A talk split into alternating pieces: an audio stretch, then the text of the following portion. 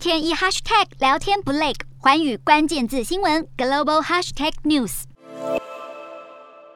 中国国家主席习近平三十号在北京接见即将上任的香港新任特首李家超，还称赞他爱国爱港，同时强调香港的新选举制度符合一国两制发展，必须长期坚持。而这位受到北京钦点、第一位出身警界的香港特首，同时也是当年反送中运动同意港警暴力镇压示威者的人。反映出北京对目前香港安全情势的重视，但习近平口中所谓的新选举制度为人诟病，因为香港在五月八号举行特首选举，唯一的候选人前政务司司长李家超毫无意外直接当选，引发国际质疑。这种清点模式违反了选举的精神，更破坏一国两制的原则。不过，中方的回复不仅睁眼说瞎话，甚至反咬西方的指控，就是在干涉中国内政。但令人如坐针毡的，还有五月中天主教香港教区荣休主教陈日君枢机遭港警国安处人员以香港国安法逮捕后，天主教香港教区二十四号宣布。他们今年将不举办已经延续几十年的追思六四的弥撒，主要因素是有人担心会因此触犯国安法。这也反映出陈志军被捕后，香港的宗教自由蒙上了一层厚厚的阴影。